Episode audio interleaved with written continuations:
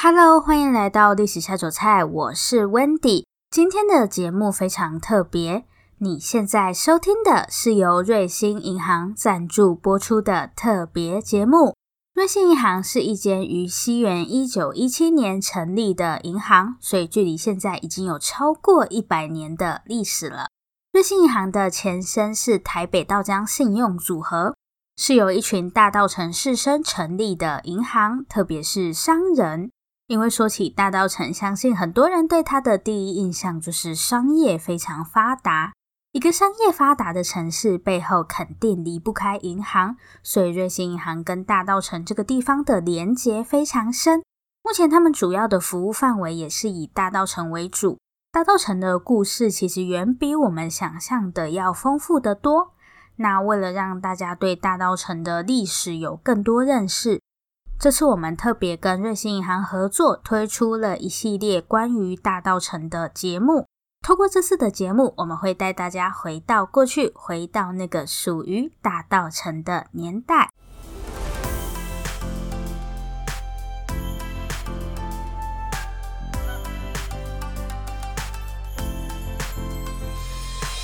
我们现在的位置是台北市立美术馆。奇怪，刚刚不是说要去大稻城吗？怎么跑到美术馆来了？在去大稻城之前，我想要先带大家来看一幅画。现在在我们面前的这幅画叫做《南街阴镇》，理论上大家应该是看不到，没关系，大家就自己 Google 想象一下。这幅画的作者叫做郭雪湖，这幅画是在他二十二岁那一年完成的。西元一九零八年，一个叫做郭金火的男孩出生在大稻城，两岁丧父的他只能与母亲相依为命。这个来自大稻城的男孩很有绘画天分，老师为金火取了一个新名字郭雪湖。西元一九二七年，第一届台湾美术展览会举办，这也是台湾首次举办大型美术展览会。那些有名的画家自然是不会错过这次机会。但令大家意想不到的是，那个年轻的大稻城少年在台湾美术展览会上一举成名。这一年，郭雪湖只有十九岁。之后，郭雪湖的作品更是连续五年入选台湾美术展览会。这幅《南街阴镇》入选第四届台湾美术展览会，画的正是郭雪湖最爱的家乡大稻城。画作中的南街指的是今天的霞海城隍庙到民生西路这一带。那阴镇又是什么意思呢？阴镇指的是丰饶富足，或是也有热闹的意思。也就是说，郭雪湖的这幅画画的正是热闹的南街。南街阴镇指的就是热闹的南街。在这幅画的右下角，我们还可以看到霞海城隍庙。那大家现在就跟着我一起到南街去看一看吧。好，我现在人在大稻城码头，现在是平日的早上九点，所以这里除了我之外，嗯，对，没有看到其他人。虽然这边现在没有什么人，但从十九世纪后期开始，大稻城可以说是全台湾最忙碌的地方。现在这里还是很热闹，但我想会在平日早上九点来大稻埕码头的，估计只有我一个啦。好，我来简单介绍一下大稻埕这个地方。大稻埕是一个旧地名，所以你现在在地图上并不会看到有哪一个行政区叫做大稻埕。大稻埕的范围大概是在今天的台北市大同区西南部一带。如果你跟我一样是搭捷运来的话，你可以从大桥头站或是北门站跟双连站下车。对，从这三站的哪一站下车都没差，反正都是要走一小段路的。我今天会带大家去看的这几个地方离双连站比较近，所以我今天是从双连站这边走过来的。那大稻埕为什么会叫做大稻埕呢？据说是因为早期这里有一座很大的晒谷场，就是大家会把收割下来的稻子拿到这里晒。久而久之，人们就开始把这里称作大稻城。在大稻城码头这里有一幅地图，可以看到现在在我们面前的这条河就是淡水河。沿着淡水河往北走，经过关渡，继续往上走。最后，淡水河会在今天的淡水一带出海。一百五十年前的大道成人就是顺着这条路线把货物运送出去。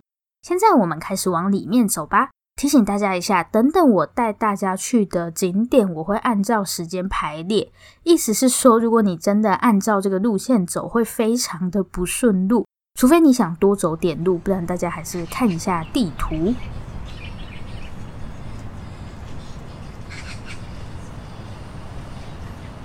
十九世纪前半期的大稻城还只是一个默默无闻的小村落。当时最热闹的城市是离大稻城不远的蒙甲，也就是今天的万华。西元一八五三年发生在蒙甲的一场械斗，改变了大稻城的命运。好，我现在来到的这个地方叫做林富镇商行，虽然从外表看不出来，但这间店已经有超过一百六十年的历史了。西元一八五三年的一场械斗，将原本居住在蒙贾的同安人带进了大道城，他们也成了最早进入大道城的前几批商人。现在我所在的这个林富镇商行，就是当时同安人的领袖林右藻家族开的商店，所以它的历史真的很悠久，从西元一八五三年就开始了。关于同安人进入大稻城的故事，我会在之后的节目跟大家分享。现在的林富镇商行主要是经营南北货，不过我比较有兴趣的是这个红帽子礼盒，对，就是那个从日本来的红帽子喜饼，他们也是红帽子在台湾的第一间代理商。这个小盒的也太可爱，买一盒回家。跟着林右早一行人来到大道城的，还有大家都不陌生的霞海城隍庙。这个时候又蛮庆幸我现在来，因为没有什么人，不然我估计假日这里人应该很多。霞海城隍最早其实是同安人的守护神，所以在同安人来到大道城后，霞海城隍也就跟着一起在这里安顿下来。现在这边就是刚刚提到的南街阴镇里的南街了。但因为是平日早上的关系，倒没有郭雪湖画里这么热闹。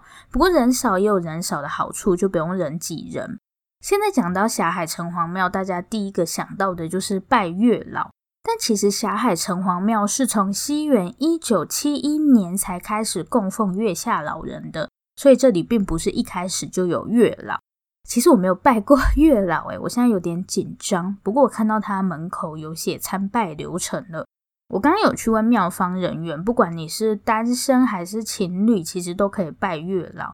情侣的话，可以祈求感情更稳定。那我就按照他的指示来去拜一下。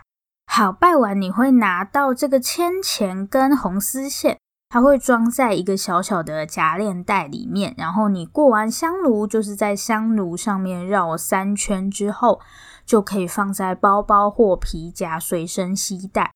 他门口的指示其实蛮清楚的，然后网站上也有教你怎么拜。我也不是很专业，所以我就当做来体验一下了。然后我买了一个平安符，看到粉红色的平安符就管不住钱包了。大家如果有拜月老的需求，可以来霞海城隍庙。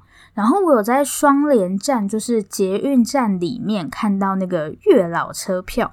捷运的票卡一般不是一个蓝色圆圆的东西吗？月老票卡是粉红色的，然后上面还有月老的图案。它是限定在双连站才有卖，而且不用回收。一百块应该是可以在当天不限里程搭两趟台北捷运。大家如果有兴趣的话，可以到双连站看看。因为我有月票了，所以我就没有买。不过我有看到机器。大家如果有兴趣的话，也可以问一下站务人员。现在继续来去下一个地方吧。西元一八六零年，对于大稻城来说，甚至是整个台湾，都是十分重要的一年。在第二次鸦片战争结束后，台湾正式开港，其中一个港口就是距离大稻城不远的淡水。几年后，一个英国商人陶德来到台湾，意外发现野生茶树，改变了台湾，更改变了大稻城。茶叶成为当时最炙手可热的生意。而大道城则是茶叶生意的中心，茶叶经由淡水河一箱一箱运往海的另一端，为大道城赚进庞大的财富。现在我们在的这个地方叫做千秋街店屋，以前这条贵德街上面都是茶行，茶叶会在这里进行加工，然后再出口。不过目前只剩下这一间房了。现在这边应该是不定期会有一些讲座活动，不过今天看起来是没开放。比较特别的是，它这个房子有特别垫高，就是为了怕淹水。大家如果经过的话，可以来附近看一下。然后我们继续往前走。我刚刚说这条贵德街以前都是茶商聚集在这边嘛，前面还有一栋蛮特别的房子，我带大家去看一下。在离千秋街店屋不远的地方，有一栋白色房子。我不确定它现在是不是住家，跟之前我们介绍过的很多老房子一样，这栋房子的产权也是很复杂，所以现在就搁置在这边，没什么整理。因为里面可能还有人在居住，如果大家想看的话，要小心一点，不要打扰到人家。这栋白色的大房子以前是锦记茶行，也是日治时期大稻城富商陈天来的故居。这栋房子是巴洛克风格的建筑，可以想象它当年绝对是很气派的。现在因为没有整理，状况看起来不是太好。希望未来有一天可以看到它当年的样子。不过大家也不用觉得气馁，虽然锦记茶行没有开放，但大稻城的茶行可不止一间。我们现在就去茶行里面看看吧。这个算是我们今天这个半日游还是一日游？好，随便。总之，接下来的景点我非常期待，它就是新芳春茶行。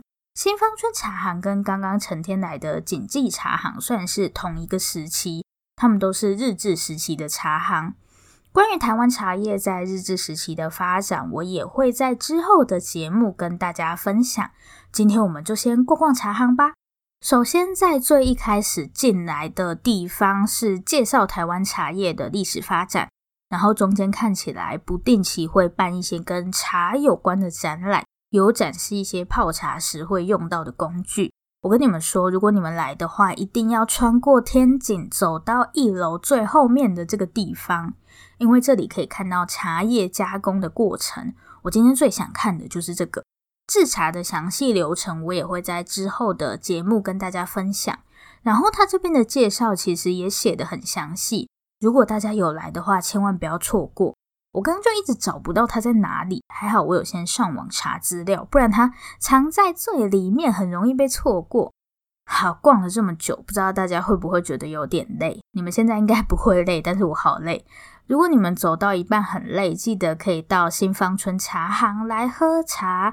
它二楼可以坐着喝茶，而且还有一间小书店哦。对，我一直忘了讲，我上来二楼才想起来，新芳村茶行为什么会叫做新芳村呢？因为原本还有一间芳村茶行。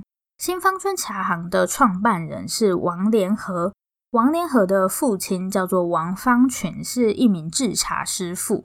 大家不要小看这个制茶师傅，他们真的是茶产业的灵魂人物。如果没有制茶师傅，茶叶种的再好也没有用。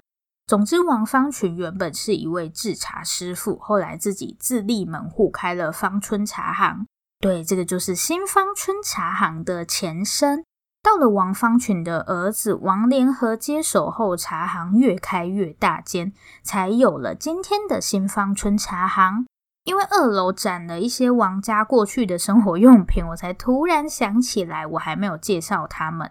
我有在里面看到台湾博览会的明信片，就是西元一九三五年的时候，日本不是统治台湾四十年了吗？从一八九五年开始，当时他们就办了一场史政四十周年纪念台湾博览会，那个明信片超美的，而且好多张，应该是直接买一整套。好吧，我关注的点很奇怪，这个景点真的大推，而且不用门票，所以大家记得一定要来逛一逛。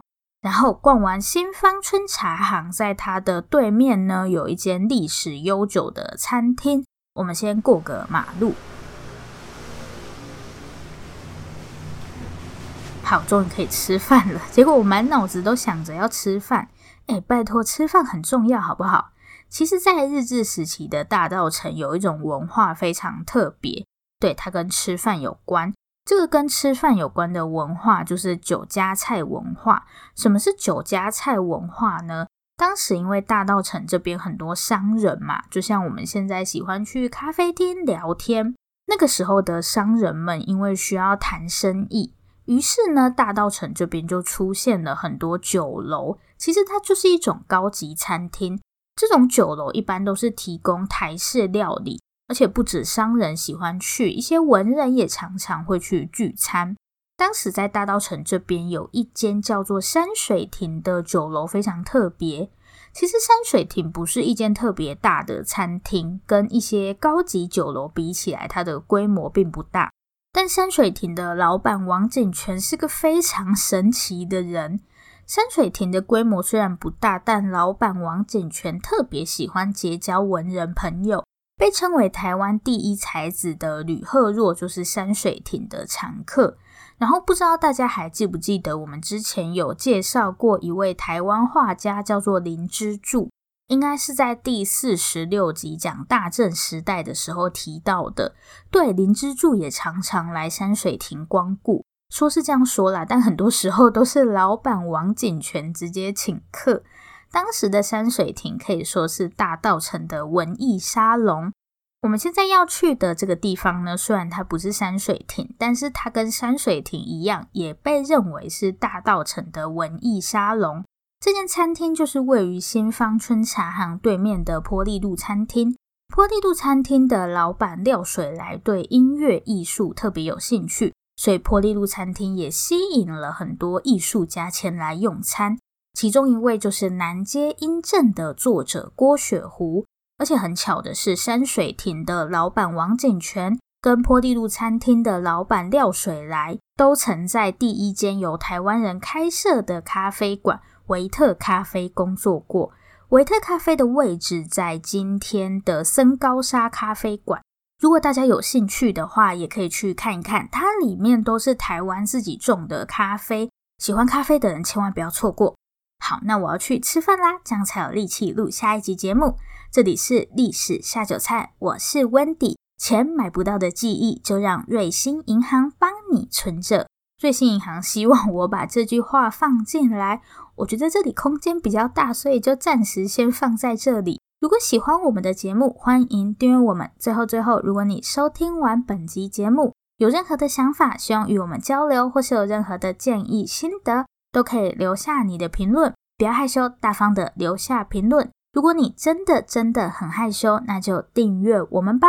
这里是历史下酒菜，我们下次见，拜拜。